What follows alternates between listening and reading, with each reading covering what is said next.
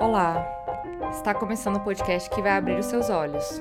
Eu sou a Aline Hack, a operadora do direito que adora problematizar. E esse episódio é um especial, um compilado dos melhores momentos da palestra que eu, representando Olhares, Ira Croft do Ponto G e Mundo Freak e Juliana Valauer do Mamilos fizemos na Unicamp no mês de maio, falando sobre a representação social dos podcasts. Nós gostaríamos de pedir desculpas de antemão porque, por problemas técnicos, o gravador não captou todo o evento e vocês vão sentir uma mudança considerável mais ou menos na metade do episódio. Mas por conta da qualidade do debate e porque muitos e muitas de vocês não puderam comparecer presencialmente ao evento, nós achamos que vocês gostariam de ter contato com esse conteúdo. Agradecemos ao Marcondes e à Ira que fizeram a edição desse episódio e à Unimídia, que fez o convite e conseguiu construir e unir essas falas para um debate tão importante. Espero que vocês gostem. tarde, podcasters, ouvintes e curiosos. Bem-vindos ao quarto dia de edição do décimo ano de Unimídia. E hoje é, ainda dentro do tema do mídia e consumo na era da hiperconectividade, a gente vai trazer um pouco o debate sobre o rádio, né? E não qualquer rádio. A rádio na era da hiperconectividade se tornou on-demand, né? que não só agora a gente consegue escolher o horário e como a gente vai escutar, como própria, as próprias produções também estão mais abertas para escolher o conteúdo é, que elas vão se pautar e formato e duração, como elas vão distribuir, é, sem muitas vezes até sem vínculo empresarial, enfim, bem independente. E para a gente embasar esse debate e tentar entender como é que, nesse sentido, se dá a relação entre produtor e consumidor e como essa mídia permite ou não um crescimento de um debate é, mais social e abordar é, questões mais atuais de uma maneira fora da mídia tradicional. É, trouxemos para falar um pouco para a gente a Aline Hack, que é do podcast Olhares a Ira Croft, do podcast Ponto G, entre outros, e a Gilva Lauer, do podcast Mamilos. Né? Três podcasts com formatos muito diferentes, com públicos similares, porém com maneiras diferentes de se gerir, etc. É, então, agora, para começar, eu queria saber de vocês por que, que vocês escolheram a mídia podcast para tratar o assunto com vocês. E por que vocês escolheram esse, o assunto, né? É, qual o objetivo que vocês tinham com isso? É, qual foi o acaso que fez vocês falarem, ah, não, preciso falar sobre isso e precisa ser dessa forma? Vai ser a ordem alfabética mesmo? Jogral. Olha, eu acho uma puta sacanagem começar com a novata.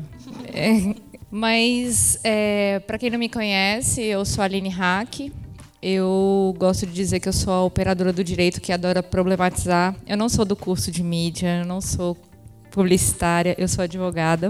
E eu sou a host do Olhares Podcast. O Olhares Podcast é um podcast, sobretudo, sobre mulheres. É um podcast que aborda o feminismo de forma didática, de forma tranquila. A gente tenta trazer as pautas das mulheres é, para o mundo real, para o mundo invisibilizado.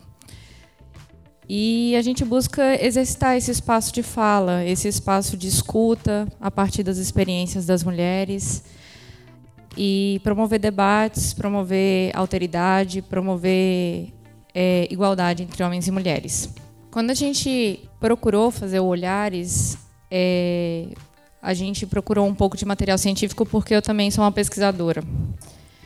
E eu só achava conteúdo acadêmico voltado para a área educacional. E aí eu falei, beleza, então vamos fazer um podcast voltado para a área educacional. É, só que não é tão educacional assim, né? É mais de debate mesmo. E aí uma coisa que, que foi o objetivo da, do podcast foi trazer esse conteúdo de uma forma bem simplificada, de forma que não afastasse as pessoas porque já é difícil para as mulheres estarem ocupando espaço na podosfera. Já é difícil para as mulheres ouvirem e serem ouvidas, e principalmente serem ouvidas. Então a gente tentou fazer com que o nosso principal objetivo é, fosse trazer informação, fosse trazer uma informação de uma forma compreensível desde a pessoa que está no ensino médio até um estudante de doutorado, um PhD, uma pessoa envolvida com a política de uma forma de uma forma acadêmica ou não. Então a gente, o nosso objetivo era trazer um conteúdo que fosse acessível para todo mundo. E falar sobre feminismo, falar sobre mulheres envolve muita restrição, envolve muita é, muito silenciamento. Então a gente falou, ah, eu acho que dá para a gente falar sobre esse assunto de uma forma que todo mundo vai gostar.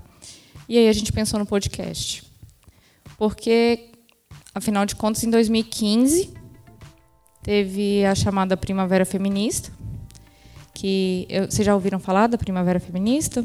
Foi um movimento que aconteceu na internet quando começaram a lançar as hashtags, é, as, as hashtags envolvendo o feminismo, envolvendo a luta, a pauta feminista. Então, em 2015 teve a Primavera Feminista. Em 2015 também a podosfera começou a mudar. A podosfera começou a receber novos conteúdos e novos formatos. E foi aí que nós vimos que o nosso espaço estaria ali. Nosso espaço para debater um assunto tão sério, um assunto é, pertinente e necessário. A gente viu que ali estava o nosso objetivo, era trazer esse conteúdo de uma forma mais acessível possível. E aí, é, mais ou menos, é, isso foi em 2015 que a gente começou a ter essa sacada e eu, assim, eu já trabalho com direito de, de gênero, direito das mulheres, desde 2013. Eu trabalhava numa organização de classe, aí eu comecei a, a trabalhar, a estudar mais sobre as mulheres. E foi uma mulher que me convidou para estudar sobre isso, para participar da luta feminista e para me incentivar e que me incentivou a lutar pelas mulheres. E parando para pensar nisso ontem, quando eu estava pensando no que eu ia falar aqui para vocês, eu pensei, tá aí o meu objetivo. Eu acho que pode ser esse meu objetivo. Eu posso ser essa mulher que convida outras mulheres e outros homens a pensar o feminismo.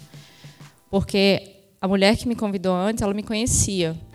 Mas ela também estava proposta a me apresentar um conteúdo novo. Ela estava proposta a acreditar em mim. Assim como eu, produzindo esse conteúdo, eu também estou proposta a acreditar em outras mulheres, acreditar em outros homens e acreditar na mudança.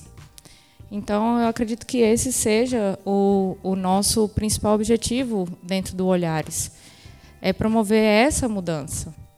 E aí a gente procurou, na época também, é, podcasts voltados para isso. A gente viu que a gente encontrava alguns podcasts que falavam sobre feminismo em episódios é, isolados, mas não tinha nenhum voltado unicamente para falar sobre feminismo. E aí também se consolidou ali um espaço, um espaço e uma oportunidade para a gente também ser esse podcast, ser esse podcast que tem o objetivo de falar para as pessoas e nada melhor do que o podcast para apresentar esse conteúdo, já que a gente tem a liberdade para discutir esse tema sobre vários recortes com vários formatos e de uma forma bem politizada.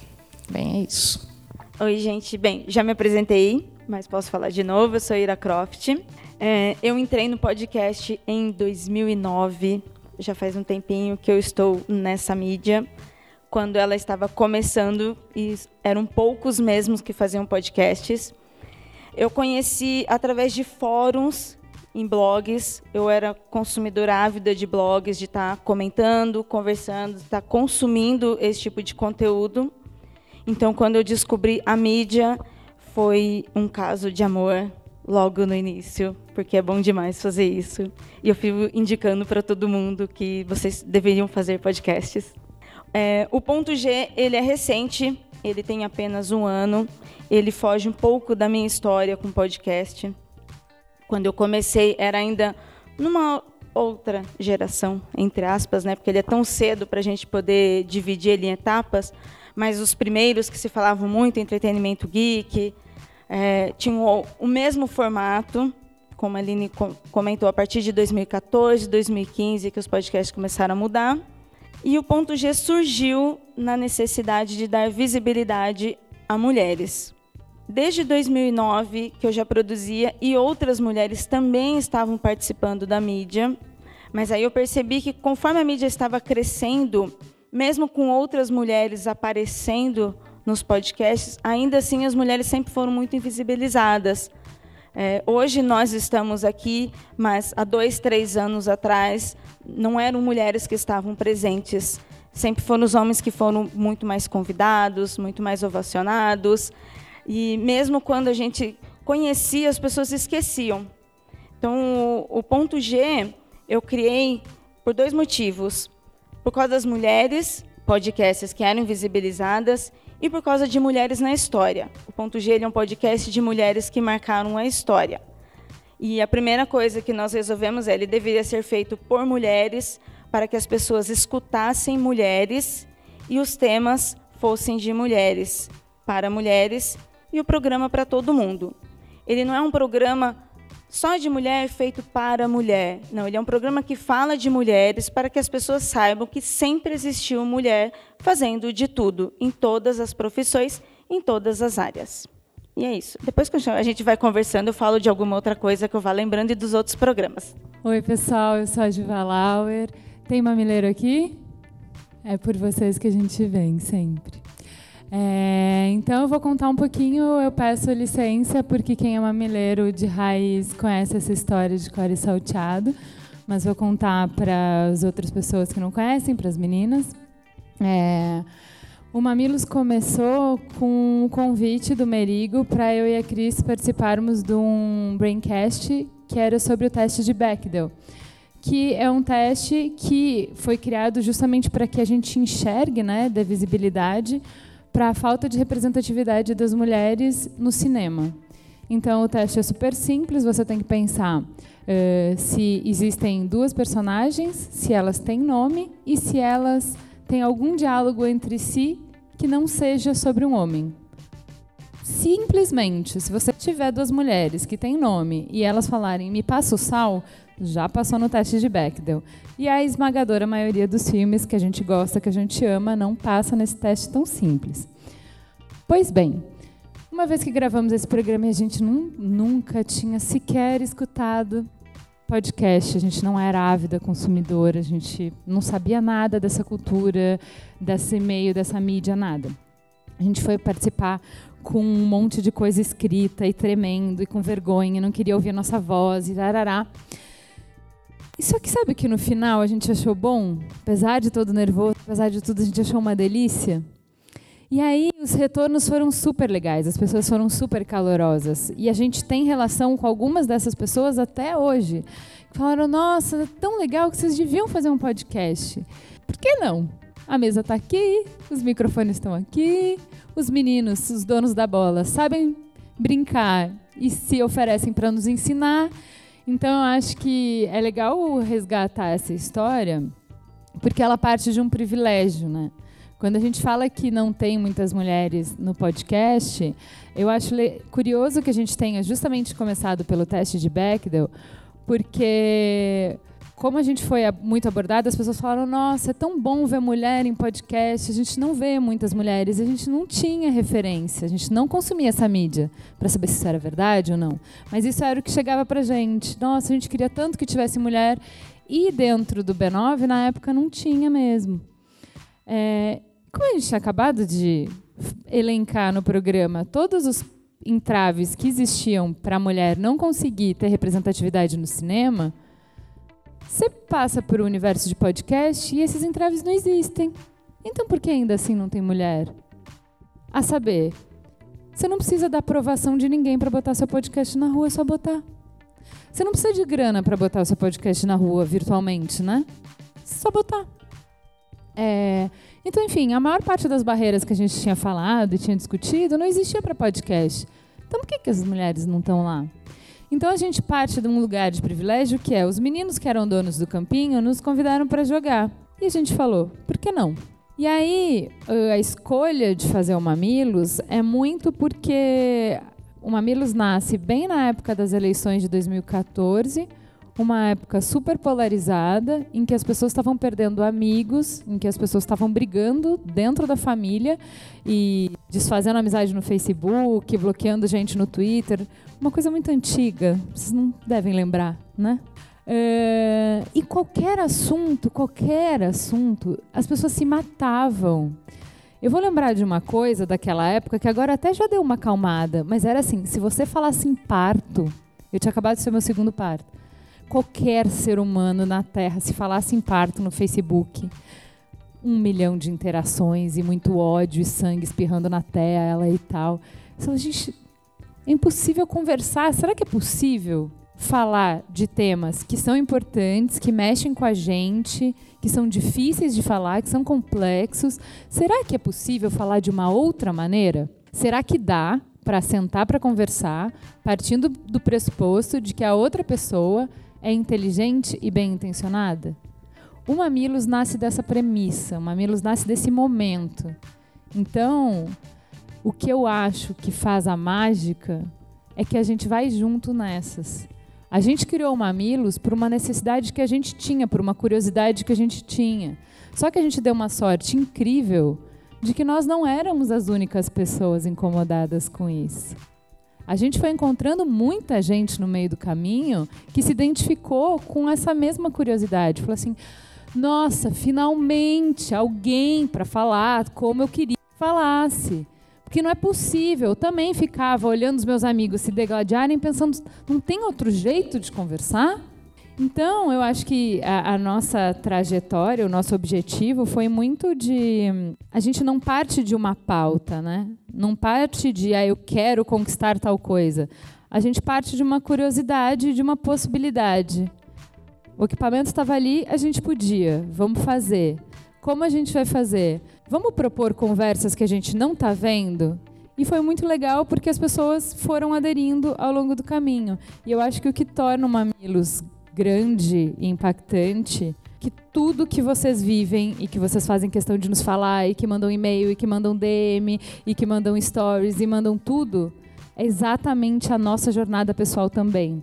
Então você fala, nossa, eu era um babaca e depois de ouvir vocês, eu, é, a gente também, amigo, segurando a nossa mão.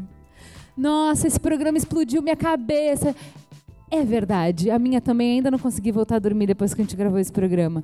Então a gente vai experienciando tudo juntos, a gente foi crescendo juntos, a gente foi aprendendo juntos. A gente não parte de um lugar de saber. E eu acho que isso que gera a empatia tão grande e a conexão tão grande que a gente tem com o nosso público. Porque nós não somos especialistas em nada. A gente não é, nós não somos as estrelas da podosfera, nós não somos as pioneiras da podosfera. Nós somos duas meninas que tinham uma oportunidade e quiseram descobrir e quiseram brincar no campinho dos meninos e que foram muito, muito, muito acolhidas.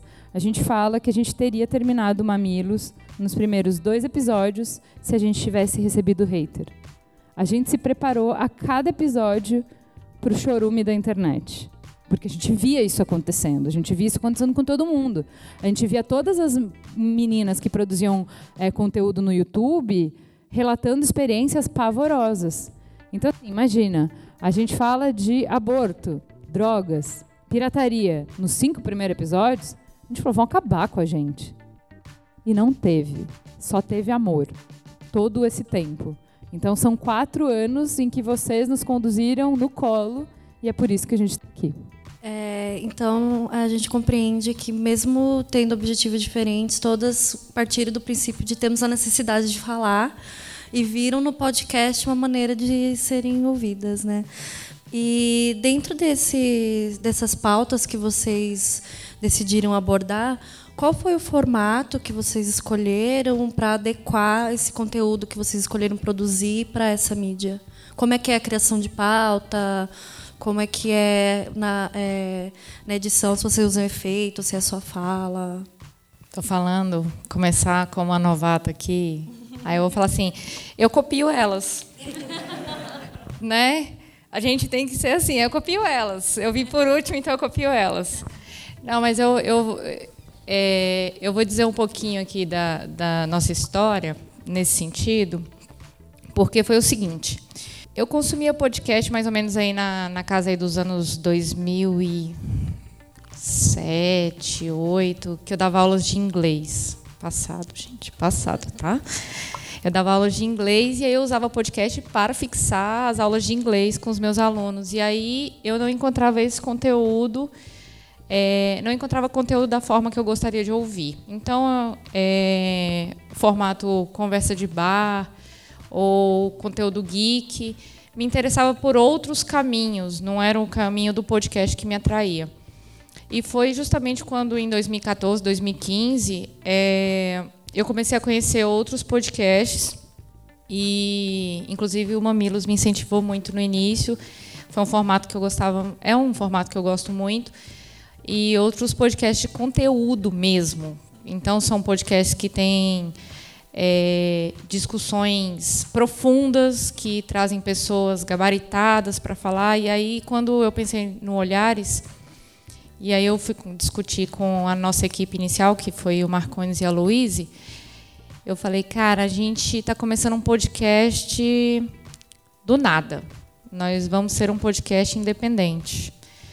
E eu já vinha de uma história de trabalhar em órgão de classe, eu já vinha em história de movimento social, e eu sabia que trabalhar num coletivo é bom, mas tem as suas desvantagens. Então, desde o início, a nossa proposta era ser um, podcast independente, que é o que somos até hoje.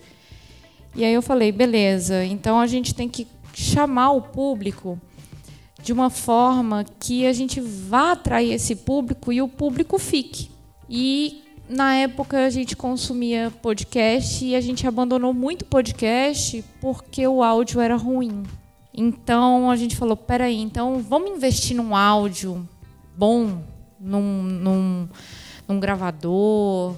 E aí eu sou a, a pessoa que é a pessoa louca da gravação presencial. Todos os episódios do Olhares até o 23 foram gravados presencialmente. E aí a gente tinha uns microfones, aí tem ali uns microfones de uma banda que não toca mais, aí tem ali um cabo e tudo mais. E aí a gente foi, beleza, vamos pegar aqui esse equipamento, a gente investe num gravador bom e vamos. E aí o primeiro episódio, bom. Segundo episódio, bom.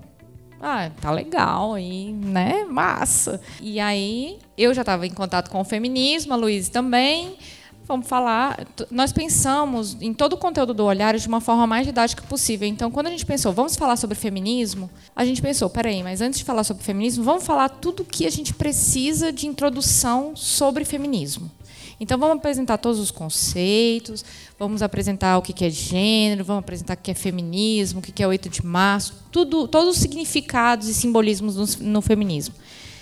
E aí a gente começou a apresentar, mas chega uma hora que a gente trava, porque, apesar de eu estudar feminismo, eu não sou a rainha do conhecimento.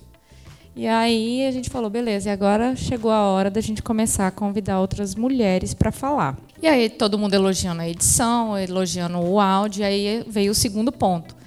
Precisamos de um conteúdo de referência. Se nós queremos ser referência no feminismo, então nós vamos procurar mulheres que são referência no feminismo. E eu tenho muito contato com mulheres de movimentos sociais, mulheres acadêmicas que estudam o feminismo, que pesquisam sobre o feminismo, que vivem o feminismo dentro dos espaços que elas ocupam. E aí foi. E aí chama uma e uma fala: Eu estou pesquisando sobre isso, mas a minha amiga do mestrado está pesquisando sobre aquilo. E aí a minha amiga do mestrado está pesquisando sobre aquilo outro mais, e a minha colega do trabalho faz parte de um núcleo de mulheres no trabalho dela e conhece tantas mulheres assim, e a Aline vem participar da roda de conversa de não sei o quê. Quando eu vejo, eu estou com uma agenda tipo essa aqui, com o nome de um monte de mulheres. E eu falei, beleza, agora eu tenho o nome de um monte de mulheres, eu tenho um monte de conteúdo para apresentar. Só que eu não sou uma pessoa que chega lá e fala assim: Oi, o assunto é esse, fala aí. Não sou, gente. Eu não sou assim. E aí eu pensei: eu tenho conteúdo, então vamos elaborar uma linha de pensamento, de construção de conceito em cima dessas mulheres e desses conteúdos que elas têm para apresentar. E foi aí que nós começamos a pensar o feminismo como direitos humanos, e aí nós apresentamos alguns recortes de direitos humanos dentro do feminismo. Foi quando começamos a pensar o feminismo como movimentos sociais, e aí apresentamos vários recortes de feminismo, como feminismo negro, feminismo LGBT, feminismo indígena, feminismo quilombola, e aí a gente segue apresentando movimentos sociais para as pessoas que muitas vezes nunca souberam desses movimentos sociais. E aí a vida segue, e a gente vai fazendo dessa forma. O áudio não é um problema, o conteúdo não é um problema. O problema, às vezes, é a agenda, porque são mulheres que são muito dedicadas à pesquisa e à luta das mulheres. E também é, o outro problema sou eu, porque eu preciso estudar o que eu vou conversar com elas, porque eu não sou uma fonte de conhecimento infinita. Chega uma hora que cessa. E eu também tenho uma vida fora do podcast, porque o podcast não dá dinheiro. Né? Eu queria me alimentar do podcast todos os dias, seria maravilhoso. Eu adoro produzir essa mídia. Mas é, eu preciso estudar para o podcast que eu vou fazer.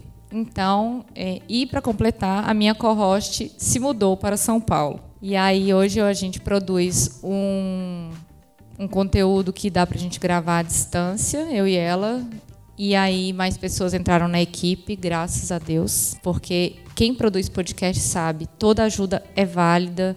Então hoje ter a, a, Juliana é uma pessoa muito privilegiada nesse sentido. Ela tem a Mamilândia que deve ter umas 2.500 pessoas trabalhando, né? É tipo aquela é, aquela caverna dos anões lá é, minerando. É, não são, é, são vários, assim, é todo, todo mundo iguais, assim, né? É, todo mundo igual. Linha de produção da Mamilândia. E, e hoje, lá na, no Olhares, nós somos seis pessoas. Então, sou eu fazendo os podcasts de conversa ao vivo com as mulheres que pesquisam, estudam, trabalham com, com gênero dentro dos espaços delas. E não necessariamente mulheres acadêmicas, tá, gente? Tem muito episódio que é líder comunitária. É, o episódio das mulheres quilombolas foram com a, com, foi muito bacana. A gente teve a sorte de estar em discussão no Supremo Tribunal Federal a, a luta pelas terras delas e uma pessoa lá da, da CONTAG, que era onde elas estavam alojadas, elas estavam hospedadas lá, me ligou e falou: Aline, vem para cá agora gravar um episódio sobre mulheres quilombolas. Eu falei: quê? Imagina eu que estudo tipo uns dois, três dias, quatro dias a pauta para fazer para fazer um podcast chegar lá e falar, olha, você vai gravar com mulheres quilombolas hoje porque elas vão embora amanhã. E aí eu pensando, beleza, eu não sei nada sobre mulheres quilombolas. E ali elas começaram a falar, falar, falar, falar e eu falei, caramba, eu sou uma pessoa que tenho muito para aprender ainda. E aí eu estudei um pouquinho para não falar besteira, mas quem falou, quem fez o episódio foram elas. E elas conduziram todo o episódio. Então, às vezes, também a gente é surpreendida. Às vezes a gente. Então, por mais que a gente tenha um método, tenha um, um objetivo. Hoje, o Olhares, quando ele é formatado, ele tem introdução, objetivo e desenvolvimento. É, é, a pessoa é muito acadêmica mesmo, né? Então, é, quando a gente faz assim, o que, que nós queremos alcançar com esse episódio? Que, que debate que nós queremos alcançar? E a gente formata o podcast dessa forma. Mas às vezes isso sai do controle. A mulherada começa a falar e eu não vou cortar. Vai, fala. Porque a gente sabe que tem necessidade de falar. E a gente sabe que a necessidade de ouvir também existe. Então, fala. O máximo que a gente faz é controlar um pouquinho o tempo, né? Então a gente já teve vários formatos, né, desde o início, e eu acho que isso é coerente com o que eu falei no início de que não tinha uma agenda, um objetivo, foi uma experimentação. Então o podcast uh, até esse ano ele sempre foi o nosso projeto paralelo. Então era uma forma da gente aprender, da gente é, se desenvolver em outras áreas e da gente se sentir realizado, da gente ter orgulho de alguma coisa que a gente fazia. É, que eu acho que isso é uma coisa legal, né? Que a, a nossa geração tem. Uh, você chega no limite da sua carreira em que, ok, você está ganhando dinheiro, mas aquilo não te representa de maneira nenhuma. E que, bom, boletos precisam ser pagos, certo? E tudo bem você procurar a sua, sua realização, fazer uma, o, o, o, colocar sua inteligência a serviço de um produto que esteja no seu controle, que você consiga determinar início, meio e fim, você consegue fazer isso fora do trabalho. Então, Mamilos era isso para gente. Então, por isso, o que você observa, se você começar desde o início do Mamilos até o final, é uma evolução e uma série de experimentações. Porque justamente a gente não tinha amarras, não tinha que prestar conta para ninguém, não tinha editor nenhum. Então, ah, como é que a gente vai fazer? Ah, o Mamilos ele vai falar dos temas polêmicos da internet. Tá bom. Como que ele é? Ah, ele faz um giro em quatro notícias rapidinho e depois a gente pega um dos temas e aprofunda. Gente, a gente falava de cinco coisas no mesmo episódio. Eu sou doente da cabeça, né? Não pode ser muito é, boa das ideias. É, é tipo impossível, né? A gente fazia isso no início também. Isso é para deixar a gente doido. É para deixar doido. E aí, você vê, né? No início, como, como que a gente começa? Ah, então, sei lá, a gente vai falar sobre ICMS. Ah, traz meu primo que fez GV. Ah, agora a gente vai falar sobre alguma coisa que é de direito. Traz minha prima que faz direito. E a Cris fala: quantos primos você tem? Porque todos os programas era traz minha prima que é professora, não sei o quê. Traz a minha prima que não sei o quê. A gente foi fazendo com quem estava ao redor. Só que daqui a pouco você fala assim: ah, não. Conheci o Mamilos, é legal, nananá, e a gente fala: olha, gente, a gente vai fazer um programa sobre educação. Tem algum professor de história aí? Vrá! Você pede para a rede e a rede retorna. E a gente começou, então assim, olha o processo. Você começa fazendo com quem está ao seu redor. Aí no próximo, você começa a jogar para a rede as suas necessidades. Pessoal, precisamos de alguém que fale sobre o meio ambiente. Vinha uma galera. E aí a gente tinha que ver. Tinha que falar com 10 pessoas para conseguir uma que tivesse disponibilidade para gravar ao vivo em Pinheiros na quarta-feira, às oito e meia da noite. Porque não é qualquer dia, não é em qualquer lugar, tem que ser naquele. E a gente liga de um dia para o outro. Porque você começa a ver a pauta da semana na segunda, na quarta tem que gravar. Então, fechou a pauta, né? Ah, decidimos, vamos falar sobre isso na segunda, na quarta-feira tem que gravar. Então, você liga para as pessoas com pouca antecedência. Eu tinha muita, muita dificuldade de. Eu não ligo para as pessoas. Pessoa física, eu não ligo para ninguém. E eu odeio pedir favor. Tenho vergonha, não, não faço isso. E aí, de repente, pro Mamilos, eu tinha que ligar para pessoas que eu nunca tinha visto na vida, na maior cara de pau, e pedir para elas irem lá gravar comigo naquele horário. E coisas que você só faz porque tem uma galera atrás de você, todos aqueles ouvintes lá, te empurrando, querendo o programa na sexta-feira no ar. Então você fala, não, vamos lá. Aí não tinha ninguém nessa época, era eu e a Cris. E a Cris trabalhava numa agência que ela não tinha como levantar para ir no banheiro fazer xixi. Era muito. Ela era diretora de criação de uma equipe grande, super júnior. Ela não conseguia ficar um segundo de fone de ouvido, porque sempre tinha alguém, um, pica-pau aqui batendo no ombro. Então ela não conseguia fazer muita pauta, então era tudo eu que fazia as pautas. E eu tinha um filho de dois anos e uma bebê recém-nascida. E trabalhava em agência. E fazia as pautas pautas de 38 páginas de pesquisa. E ainda queria assistir documentário antes de fazer. E eu acho ótimo. Hoje em dia, quando as pessoas começam a indicar um monte de documentário, eu dou risada. Você decide a pauta segunda noite, tem que correr atrás de convidado, tem que escrever as coisas. Eu vou assistir documentário para quarta, gente. Você tem noção?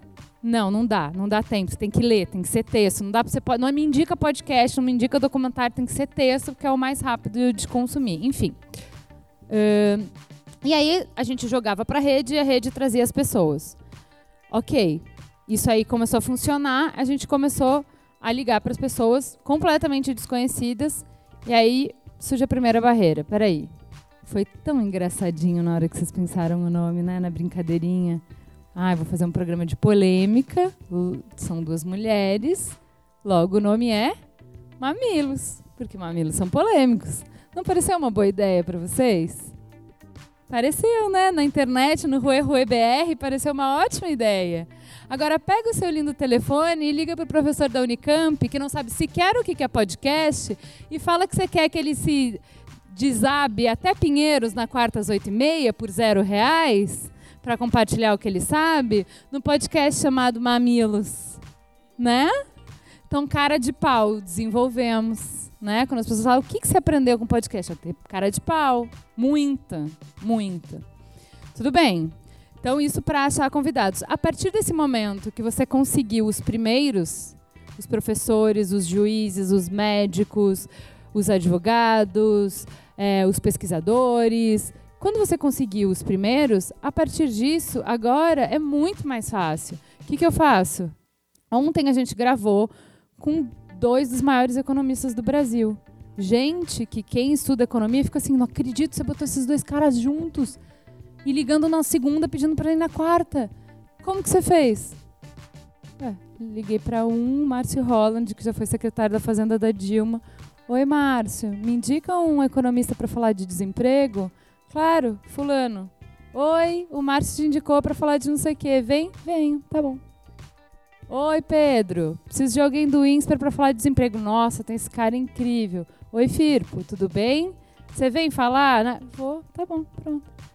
Depois que você já atingiu os primeiros, a coisa fica muito mais fácil, né? Mas a gente camelou aí uns bons três anos para a gente ter uma agenda, como ela falou, legal de gente para acessar. Isso a produção. A produção é sofrida, é doída.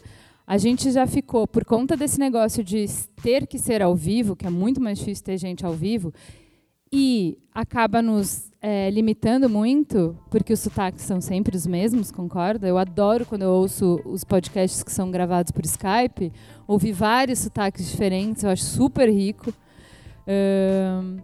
Então a gente fica muito limitado e a gente passa perrengue. A gente já teve muitos programas de até duas horas antes do programa não ter convidado.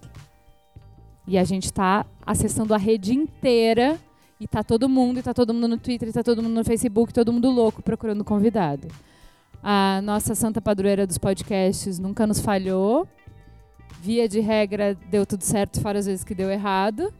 E estamos aí. Então, produção, eu acho que assim é um tema difícil para podcast, assim trabalhoso. Eu gostaria de ter uma produtora porreta para ficar do meu lado e falar assim, gente, o episódio é isso, a agenda do Amilo está aqui.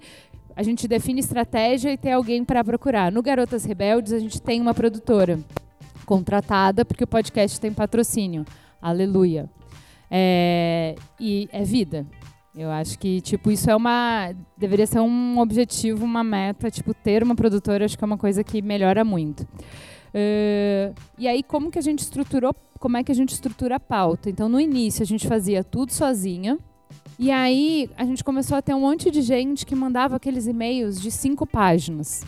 E a gente falou assim: é legal, é massa. E a gente lia os, os e-mails depois no outro programa, porque é aquela coisa, a gente começa a discussão e vocês continuam. Só que dá uma dor, filha da puta, quando você vê aquele argumento brilhante, reluzente, quando o conteúdo já está no ar. Isso é, isso é, é muito ruim. E isso acontecia sempre. E vai continuar acontecendo sempre. Você nunca vai esgotar um assunto. Mas aí a gente pensou, ideia brilhante.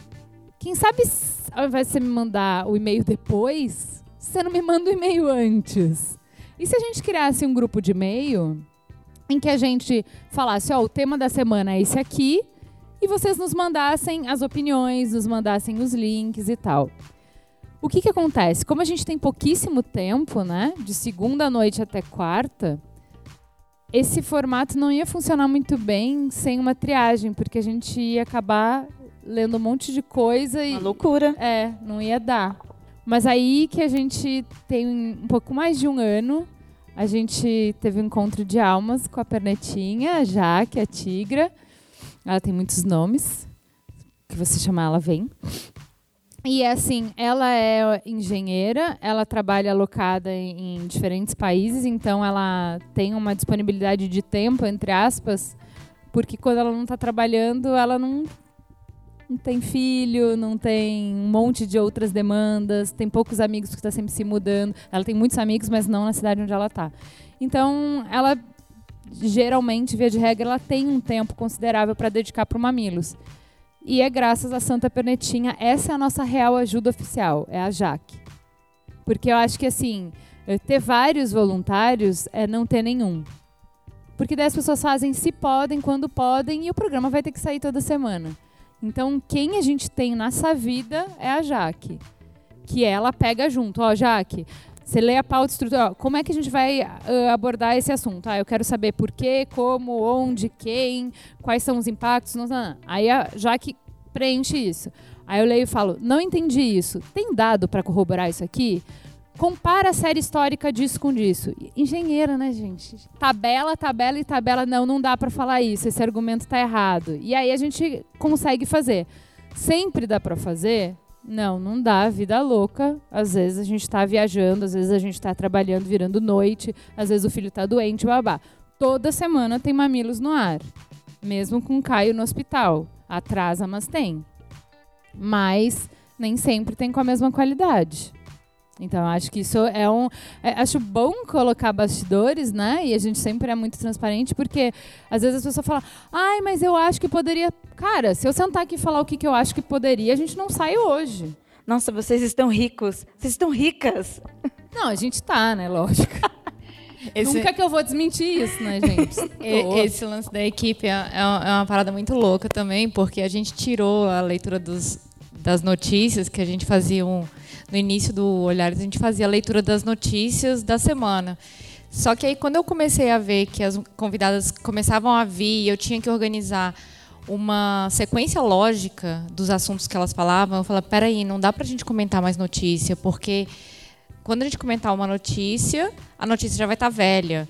Ou então, já teve vezes que a gente gravou o episódio e aí quando a gente programou para sair o episódio, rolou uma bomba e o episódio encaixou. E teve vezes que o episódio saiu totalmente do contexto. Então, isso acontece também. E aí, no final do ano, o pessoal falou: Ah, mas vocês poderiam voltar a comentar as notícias. E eu falei: Velho, puta merda. Não, é que eu acho que assim, a, o, o a, sabe aquele conceitinho básico de, de economia que é necessidades ilimitadas, recur, é, necessidades ilimitadas, recursos escassos? É a mesma coisa para as demandas da audiência e os recursos que a gente tem para atender o que a audiência quer.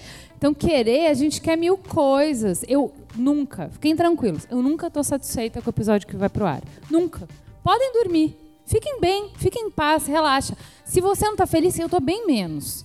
Porque eu e a Cris, a gente é super crítica, a gente não escutava os primeiros episódios do Mamilos, porque a gente morria de vergonha, a gente achava tudo errado. Se a gente escutava, a gente ia, devia ter falado isso. Como é que falou isso? Devia ter falado aquilo. Deveria ter conduzido aqui. Deveria.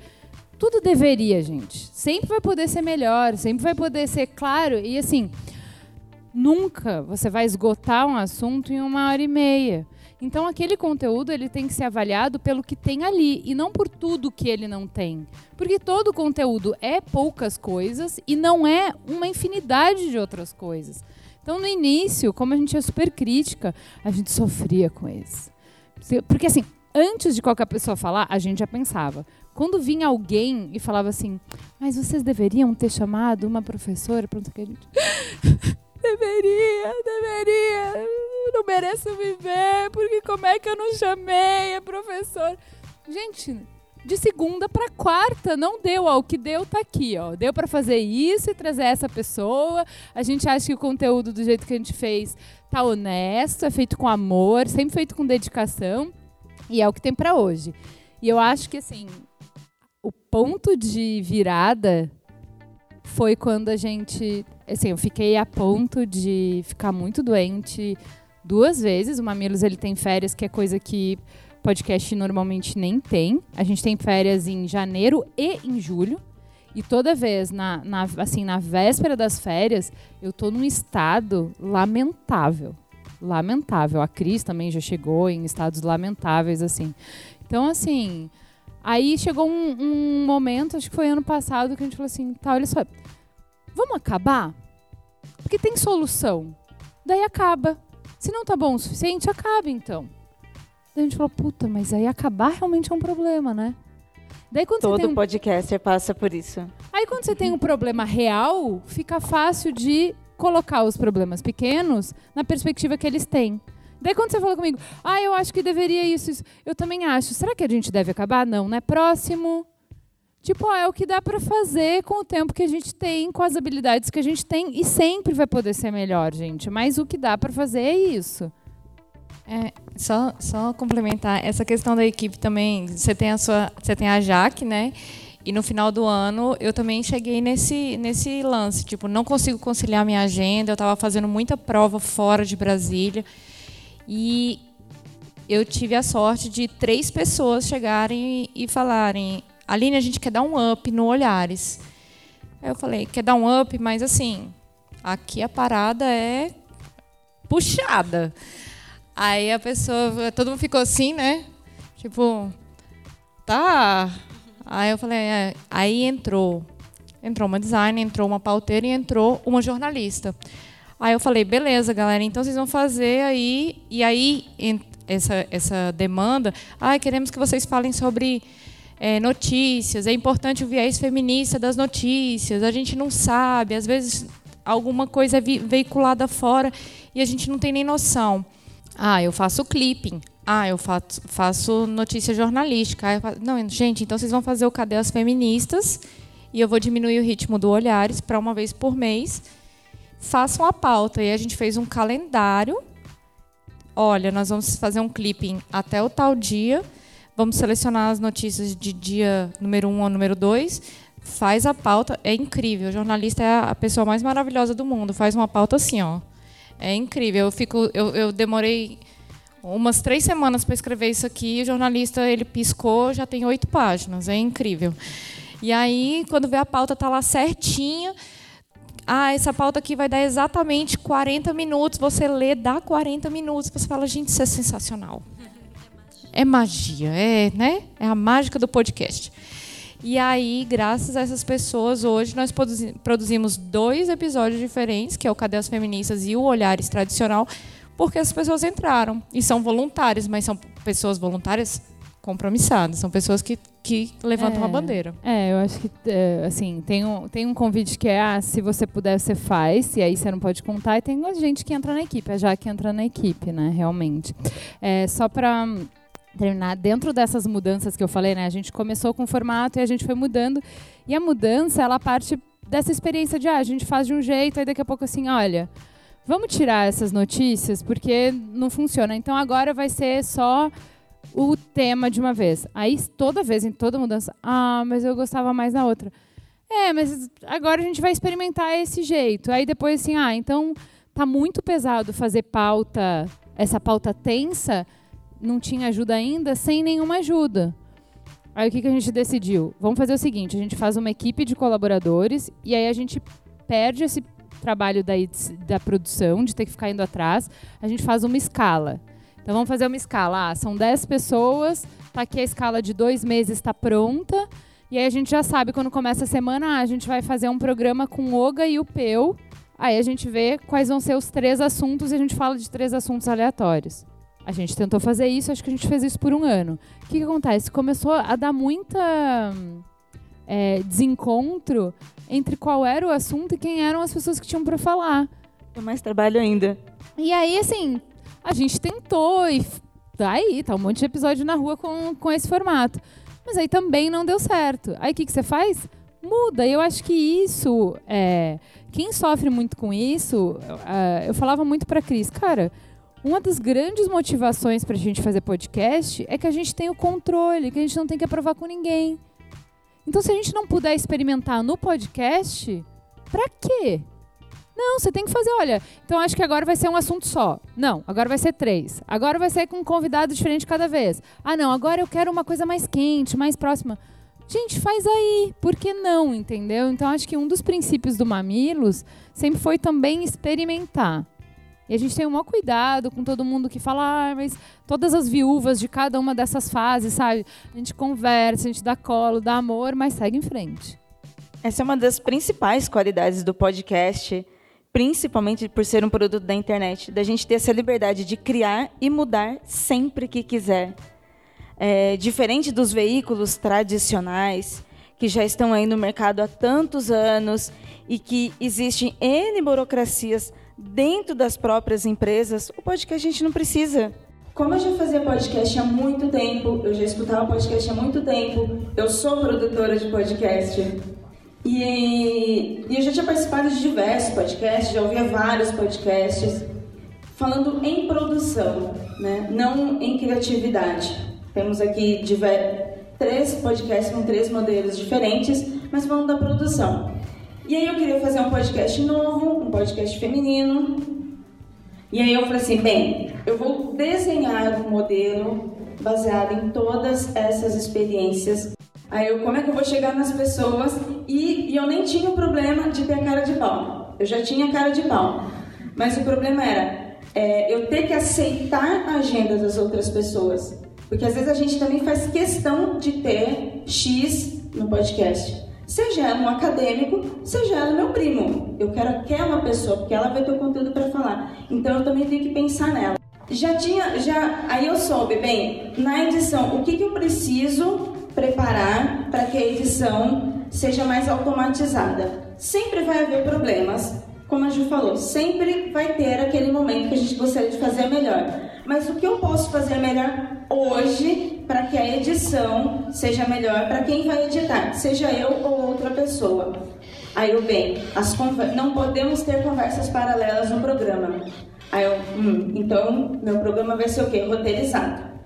Ele não é só de pauta, ele é roteirizado. Como eu sou publicitária, eu já trabalho com isso, então eu já tinha uma certa facilidade para deixar uma pauta em forma de roteiro. Na hora que tá cansado, tá estressado, daquele minuto de férias, você não aguenta mais. Passou cinco minutos, aí eu preciso fazer um novo podcast. Porque eu quero falar sobre outra coisa que não dá nesse, então eu quero mudar.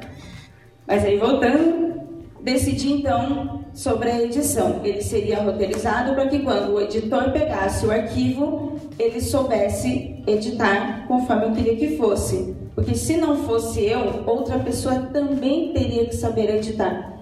Porque eu já vou dar todo esse material. É fácil? Não. Porque o que, que muda? No caso das meninas é, você gravou, aí vem todo o processo. Meu processo é antes, ele é o contrário. Para eu deixar facilitado para quem vai gravar e para quem vai editar, eu tenho que montar tudo antes. Então, eu não consigo fazer na semana de um dia para o outro. Eu não consigo fazer nem em 15 dias de um dia para o outro. Eu preciso de pautas de mais ou menos com um mês de antecedência. Porque essa pauta ela também vai ser grande, como todas nós usamos aqui, só que eu preciso da pauta, preciso da pesquisa, depender da disponibilidade dela, para depois ter uma pauta pronta. Então, o programa ele é, entre aspas, fácil de gravar e editar, só que ele é mais difícil de fazer antes. Então, o meu processo é diferente.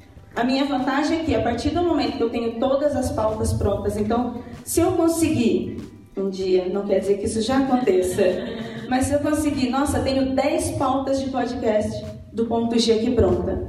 Então eu já tenho 10 programas. Isso eu já posso contar. Que a gravação vai ser fácil e a edição vai ser fácil ainda vou conseguir ter essas 10 palavras. Já que tem essas pessoas contribuindo e existe uma pauta, então a gente consegue gravar à distância e não fica sofrido para o editor, porque a gente não vai ficar discutindo muito, então ele já tem ali a pauta, a gente vai ler a notícia, vai discutir, cada um vai falar tantos minutos, beleza, fechou, fechou. E aí, só por isso foi possível gravar à distância. Então, assim, a gente Todo programa a gente termina falando que a gente tem mais sorte que juízo, porque a gente tem ótimas surpresas e tal. Então é 99% anjo, mas é aquele 1% vagabundo, gente. Difícil. Então, assim, como é que você vai mesclar? Você está falando demais, você não está falando como é que eu trago você para conversa, como é que eu te corto, como é que eu não deixo o assunto sair, como é que eu o roteiro do Mamilos está lá. Como é que eu faço ele ser cumprido? Como é que eu faço as pessoas passarem por isso quando são quatro pessoas na mesa?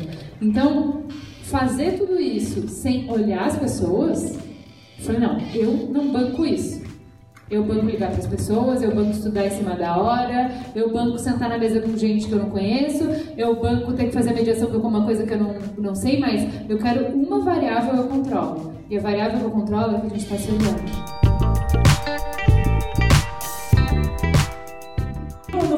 Ele é claramente diferente de como ele começou e do que ele é hoje. Ele não é tema social, nem feminismo. O Mundo Freak ele fala sobre casos insólitos e mistérios. Ele é um outro segmento. Porém, ele começou como todo mundo na época, todo mundo igual, todo mundo fazendo mesa de bate-papo. E aí nós fomos mudando, fomos crescendo e nós analisamos, bem, é isso que a gente quer? Não, então por que a gente está fazendo que a gente não quer? Então nós sentamos e mudamos, mudamos tudo. As pessoas reclamam, ah, um ou outro, mas normalmente acontece o quê? Se a pessoa não gosta, ela vai sair e não vai ouvir mais. Ela vai procurar outras coisas que ela quer ouvir. Mas enfim, é, ainda acima dessas dificuldades é, técnicas e de conteúdo que vocês enfrentam, mesmo assim vocês é, decidiram levantar bandeiras que podem ser consideradas sociais e até ativistas dentro do conteúdo que vocês escolheram, né? Temos um podcast que é polêmico em sua essência, um podcast que traz histórias escondidas de mulheres para mostrar para o mundo aqui, estamos aqui, estamos fazendo coisa faz tempo, e um podcast que propõe olhares diferentes sobre coisas que estão acontecendo ao nosso redor, né? É, e como vocês acham que essa mídia tem se encaixado nessa questão do ativismo? Como produtora, o podcast ele dá voz e vida a alguma coisa, a projetos, a ONGs, a ideias. Quantas pessoas que é, todos nós aqui sempre pensamos, estudamos e tivemos opiniões, mas nenhum de nós aqui vai entrar numa mídia tradicional, pegar o microfone do cara e começar a falar. Se quiçá entrar na empresa, né? Então, o podcast ele já tem esse ponto positivo que ele já abre isso. Qualquer coisa que a gente falar aqui, assim como é errado também, já é uma abertura. E esta é a porta para um ativismo na web, que é que eu acho que as meninas vão falar mais. O Aminos conseguir é, entregar o propósito dele, nós não podemos ser ativistas. Então, por exemplo, beijo Haddad não cabe mais no Amigos, porque isso afasta pessoas afasta da conversa que a gente tem que ter, que é assim, ó, independente das minhas preferências pessoais, a gente está aqui para construir pontos, a gente está aqui para ser um espaço honesto de encontro, para humanizar quem pensa diferente. Então, como assim um podcast de pessoas que são absolutamente humanistas, como eu e a Cris, que defendem direitos humanos, essa é a nossa única religião? Como é que a gente deu uma hora e meia para um cara falar com profunda eloquência a favor do direito de arma. Para falar no meu podcast, usar meu podcast como plataforma para uma pessoa dizer que se a gente armar a população, as pessoas vão estar mais seguras. Como é que você pode fazer isso? Pelo meu compromisso, primeiro, primordial, de construir pontos. Não pontos com aquela pessoa, mas com todas as pessoas, e são muitas, e vocês sabem, que se sentem representadas por esse discurso. Até porque a gente está acostumada a ver na internet com militância com pessoa que está ali, né? Batendo na tecla. E nem sempre a militância quer dizer isso. Eu também digo isso pelo Ponto G. O Ponto G ele não é um podcast de militância e ele não é um podcast de conteúdo feminista. Nós falamos de mulheres, mas ele também não levanta a bandeira feminista no sentido de discussão e de profundidade. Nós somos um podcast para inspirar. Nós falamos sobre mulheres que acontecem na história. Quando alguém vem por inbox, vem DM perguntar alguma coisa mais profundo pra gente sobre o feminismo, a gente manda lá, lá pro Olhares. A gente fala, bem, elas que estão discutindo sobre isso com informações, dados, convidados para isso. Então, é só o nome feminista já afasta as pessoas, mas os temas são interessantes. Né? Quem já ouviu falar de feminismo indígena? Falar feminismo indígena, sabe? Movimento social, é feminista, sabe? Então a gente levanta essa, essa questão para demonstrar que é possível ter voz e representatividade. É, essa é a visão mais importante dentro do feminismo. E, e outra coisa que a gente trabalha muito é tirar o feminismo do modismo. Porque o feminismo, ele ele está ele tá sendo apropriado pelo, por esse modismo e a gente está querendo desconstruir essa fala. O que, que significa lugar de fala? O lugar de fala é a capacidade de diálogo, é a capacidade de entender o, seu, o sofrimento do outro, mas não falar por ele. É, tem um termo muito interessante que eu, que eu já li uma vez, que é a dororidade. Vocês já ouviram falar de dororidade? É um termo bem interessante, que é, é essa tentativa de sentir a dor do outro. Eu nunca posso dizer o que, que uma mulher negra passa porque eu não sou negra. Eu não posso dizer o que uma mulher indígena sente quando ela é invisibilizada porque eu não sou indígena. Mas todo mundo tem um lugarzinho na fala, sim. Passo de escuta, o lugar da escuta. Porque a gente fala muito de lugar de fala, mas não fala de lugar de escuta. A escuta é um elemento prático no processo político. A pessoa tem que ouvir, ela tem que assimilar e ela tem que tentar desenvolver o raciocínio. Isso é muito bom do, do Mamilos, por exemplo. Porque ali você está escutando os dois lados da história no Olhares a gente tenta fazer com que as mulheres falem e que as pessoas escutem. Você ouvir tudo isso, você ouvir que esse, toda essa construção política, toda essa construção de leis não alcança essas mulheres, isso é muito doloroso para quem luta pelas mulheres. Então, é, eu também exercito o lugar de escuta quando eu coloco essas mulheres para conversar comigo e trazer essas experiências para os ouvintes. Porque eu também estou numa situação de privilégio. E é o lugar de escuta que traz isso. Porque você começa a pensar, por que, que eu estou pensando isso? Por que, que eu estou pensando que uma mulher, assim como eu, não pode ser capaz de alcançar a universidade? Por que, que eu penso que essa mulher, é, quando eu, por exemplo, vou discutir a pauta do aborto, por que, que eu tenho que entender que há mulheres que não querem ter filhos ou que concebem uma vida ali, estão grávidas e não querem. Qual é a decisão dessas mulheres? A gente fala muito em empatia e eu também gosto muito de falar de alteridade. De alteridade, que é um termo que, que anda ali muito com a empatia, que é não só se colocar no outro, mas entender a posição do outro dentro dos contextos que ele está inserido. E o poder de escuta, ele te coloca nesse contexto, porque você escuta.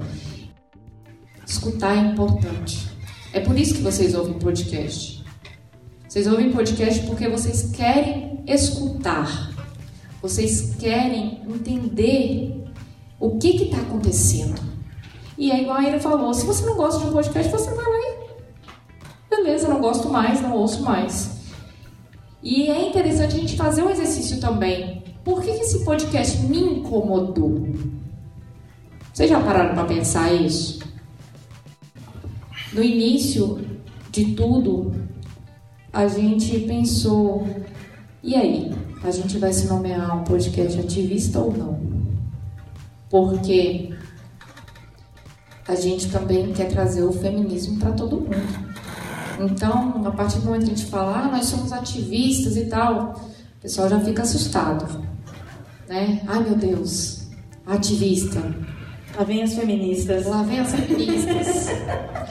é, como é que é? Feminista estraga prazeres.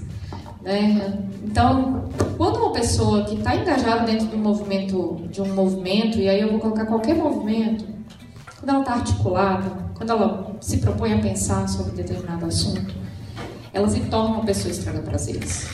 Ela se torna uma pessoa naturalmente ativista. A pessoa, a partir do momento que ela se apropria de uma marca, ela se apropria de uma luta, ou se, ela se apropria de um privilégio. E aí cabe a ela decidir o que, que ela vai fazer com isso.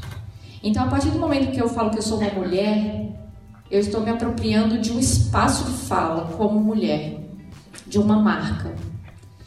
A partir do momento que eu falo que eu sou uma mulher branca, eu estou me, me apropriando de duas marcas. Uma marca de opressão como mulher e uma marca de privilégio como pessoa branca. Então, se reconhecer ativista é reconhecer esse espaço que você está inserido. Ah, mas no geral, você está falando ah, como que podcast contribui para é, falar de temas importantes para a sociedade. Eu acho que tem um ponto importante que é assim, é, a voz ela carrega uma emoção muito grande.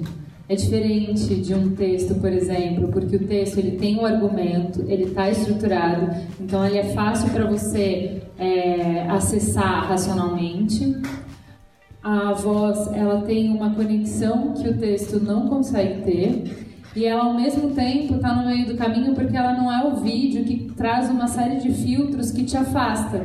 Eu acho que a gente não transforma as pessoas na hora que a gente dá o argumento matador.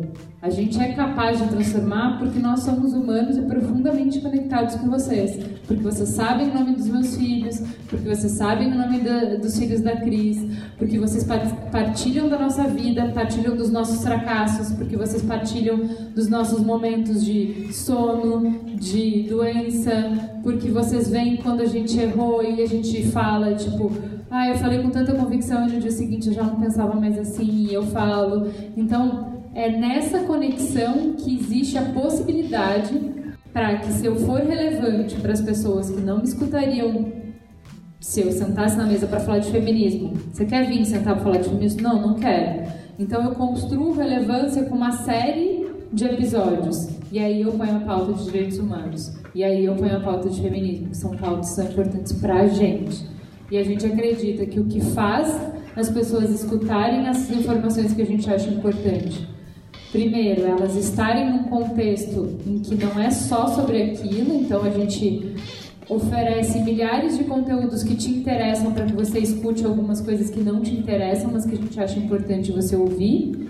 Uh, e segundo, que o que transforma não é argumento, que transforma a conexão. Um exemplo bem legal disso que a Ju falou. Tem um podcast chamado HQ da Vida. O formato do Olhares é diferente, só que quando você escuta, você sente essa conexão, você respeita e você recebe o conteúdo. É muito legal essa estratégia que eles criaram, é um podcast muito bom de conhecer. Porque você pode falar sobre as coisas sem falar, né? Porque, por exemplo, eu não preciso abrir a boca e jamais falar nada sobre feminismo para fazer uh, as pessoas refletirem sobre o feminismo, porque são, por exemplo, todo mundo pergunta pra gente ainda, quase quatro anos depois, quando a gente vai apresentar o nome das coisas, ah, então é um podcast que fala de coisa de mulher? É, né? Porque ICMS é coisa de mulher, né? Política macroeconômica é coisa de mulher. Ciência é coisa de mulher, né? É, mulher é inteligente, mulher é foda, mulher é competente, mulher é, sabe? Só o fato da gente estar tá ali já é, já é uma declaração da maior, o lugar de mulher é onde ela quiser. Isso tá claro no minuto em que o podcast não Óbvio que é importante no tema, tem que ter representatividade. Mas a gente nunca, em nenhuma apresentação, você fala: Oi, sou de Valauer, eu sou hétero, né? Então não é um abuso você chega pedir para o convidado, ah, você pode, por favor, falar que você é gay só para não dar ruído? Lá no Olhares a gente, quando a gente vai falar sobre uma, uma pauta de periferia, uma pauta negra, uma pauta LGBT, a gente pergunta se a pessoa quer falar, né? Porque a gente respeita muito o espaço de fala, mas qual é o lance? A gente vai falar sobre este assunto. Acho que porque a gente está tão envolvida com as mulheres, é, a gente vê muito isso lá no Olhares, que as mulheres realmente sentem a necessidade de falar isso para se apropriar desse espaço de fala, para que elas possam dizer: olha, eu passei por isso, então eu posso falar. É, o feminismo ele não é só falar sobre mulheres, é falar sobre direitos. E a partir do momento que a gente defende um direito, todos os outros direitos estão juntos pode ser que as pessoas acreditem que o meu, o, o meu assunto ele vai, ele vai se esgotar. Eu acredito que não, porque um direito puxa o outro, puxa o outro, puxa o outro, e aí vai. A gente todo ano faz esse, esse ativismo. E ano passado eu fiz um convite, eu e o pessoal do Olhares, fizemos um convite para que as pessoas fizessem um ativismo na web, porque o nome da campanha é 16 dias de ativismo e nós falamos, vamos fazer 16 dias de ativismo na web? Hashtag ativismo na web?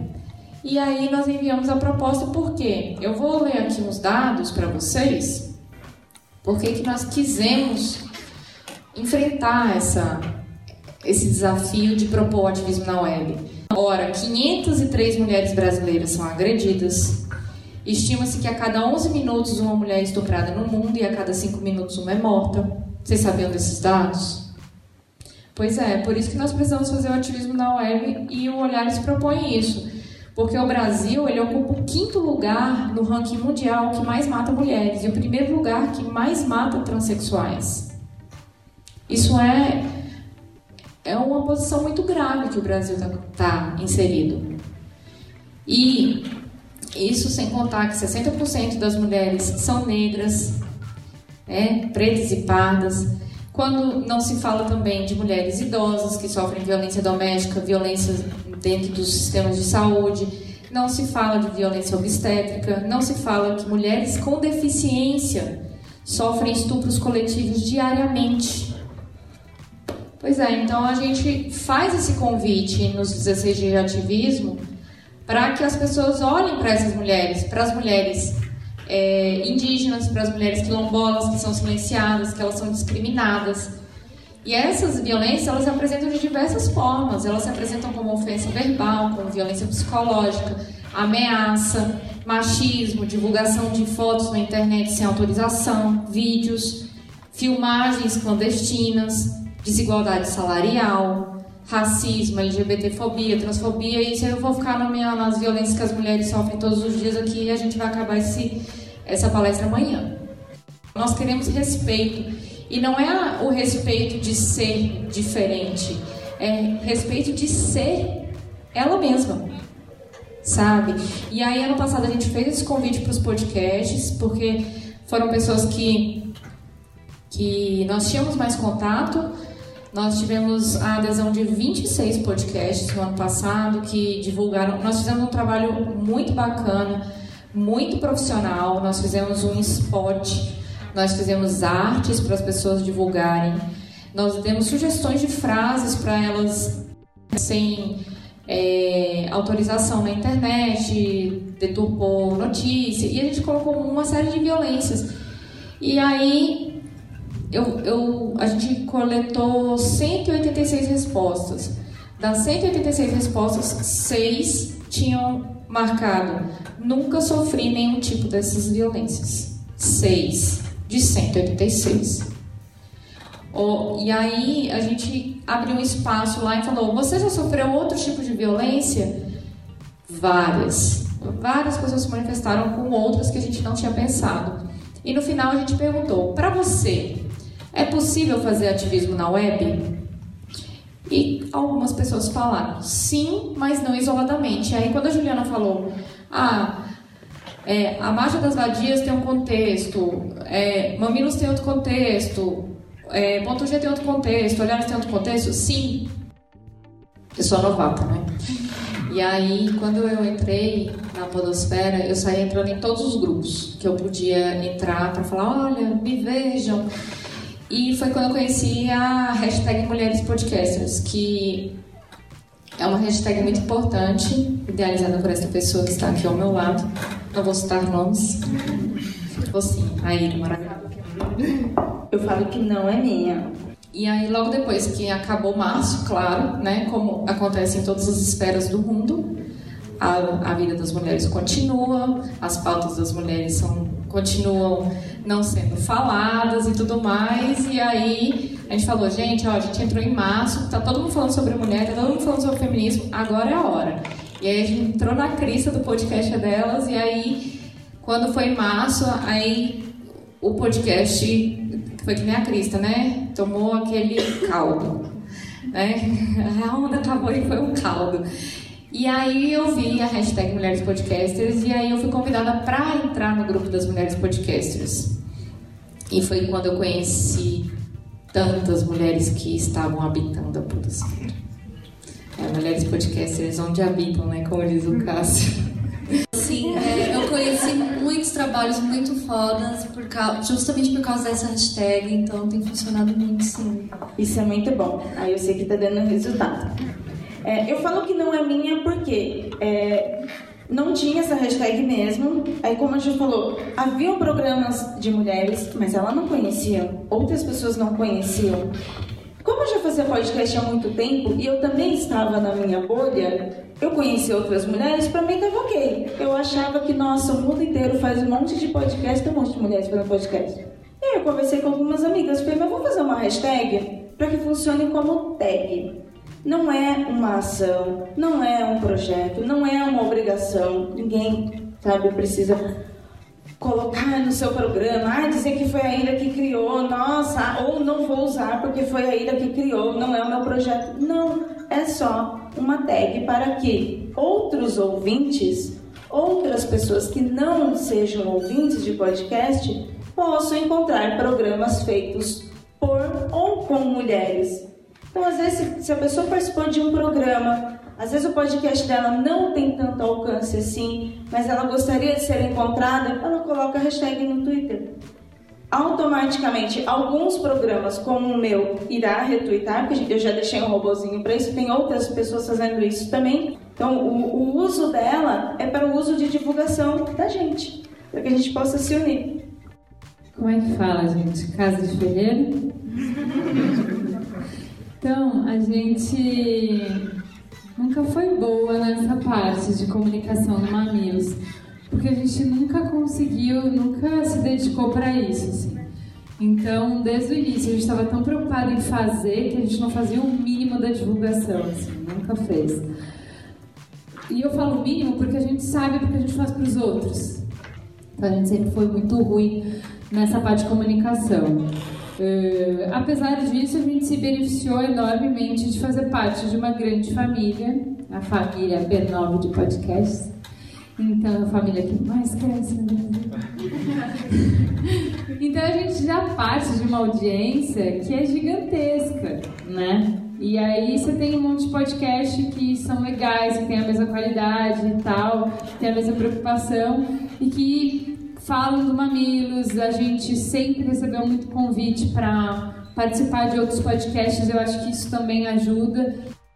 Mas eu acho que isso é muito legal, assim, logo no início, é, eu tentava mais participar, porque a Podosfera é muito organizada, as pessoas se conhecem.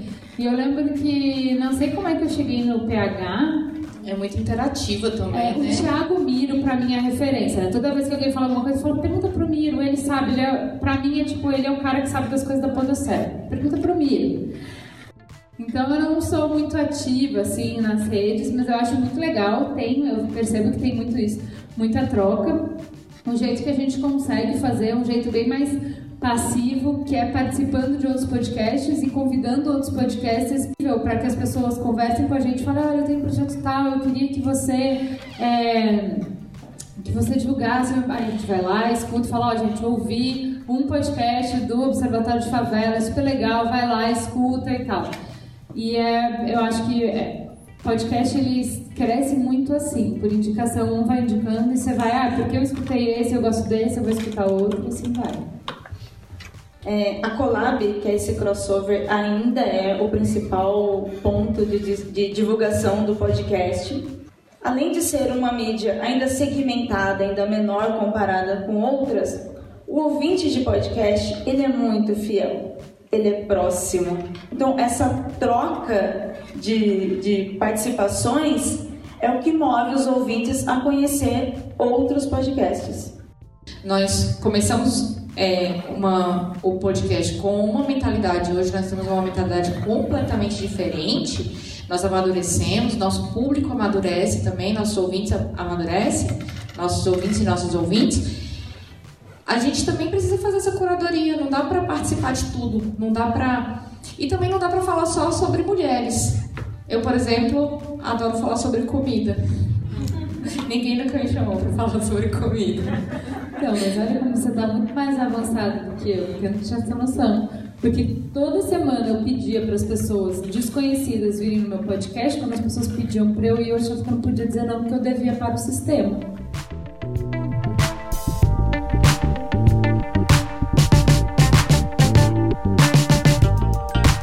Para onde está arrumando a podosfera? O que vocês enxergam que vai acontecer daqui para frente? E também baseado no, no quanto vocês cresceram de quando vocês começaram até aqui. Pro infinito e além. Ah, o Pedro Dória fez uma fala na CBN sensacional assim para podcast, falando sobre essa que o Google agora vai indexar áudio. Então assim, antes disso, antes do Google anunciar isso, o próprio crescimento de assistente pessoal muda a forma como a gente acessa conhecimento. Isso é uma coisa que a gente eh, que pelo D9 a gente cobra tendência e tal, e quando estava na STCW, isso ficou muito forte lá, porque assim, a gente está acostumado a ler para buscar informação. Então, por exemplo, ah, eu quero saber onde é que tem um restaurante mais próximo daqui porque eu não almocei. Eu acho que vai ser um, uma virada rápida. E aí, uh, isso beneficia muito o podcast. Porque as pessoas estão acostumadas a, ah, se eu preciso aprender sobre determinado assunto, o que, que eu vou fazer? Ah, eu vou ler um texto vai ficar mais intuitivo que a maneira de eu acessar o conteúdo vai ser através de um podcast. Simplesmente pelo fato, agora, isso é a, o panorama geral. Falando especificamente do Google, imagina tudo que o Mamilos já fez, todos os temas que ele já falou, a gente tem até transcrito. Imagina se quando você buscar sistema prisional, você achar os programas do Mamilos. Ali tem um conteúdo, para quem está estudando sobre isso, incrível. O podcast ele já vai aparecer e já tem o player, tanto o botão para assinar quanto o player. Não tem no iOS e por enquanto não vai ter. O Google já anunciou que vai ser exclusivo para Android e também já tem um aplicativo. E isso abre portas também para pessoas que não são ouvintes, que vai ser bom para o produtor de conteúdo pessoas que não estão acostumadas com podcast, pessoas que não conhecem podcast, que você fala a palavra podcast, peça um bicho de sete cabeças. Para ela vai ser mais fácil, o entendimento dela vai ser mais fácil, porque primeiro é o Google que está falando, não é a Ida. Já começa por aí. E já tem o player ali.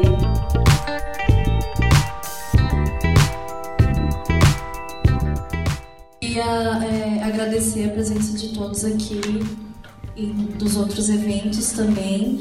É, queria dizer que eu estou muito feliz de a gente ter conseguido alcançar o nosso objetivo, que foi entender como produzir conteúdo com o que a gente tem, conteúdo de qualidade, com responsabilidade e com o que a gente tem na mão. A gente está sofrendo um processo de precarização, de muita censura, mas que a gente não, não pode se calar por causa disso, a gente tem ferramenta para trabalhar.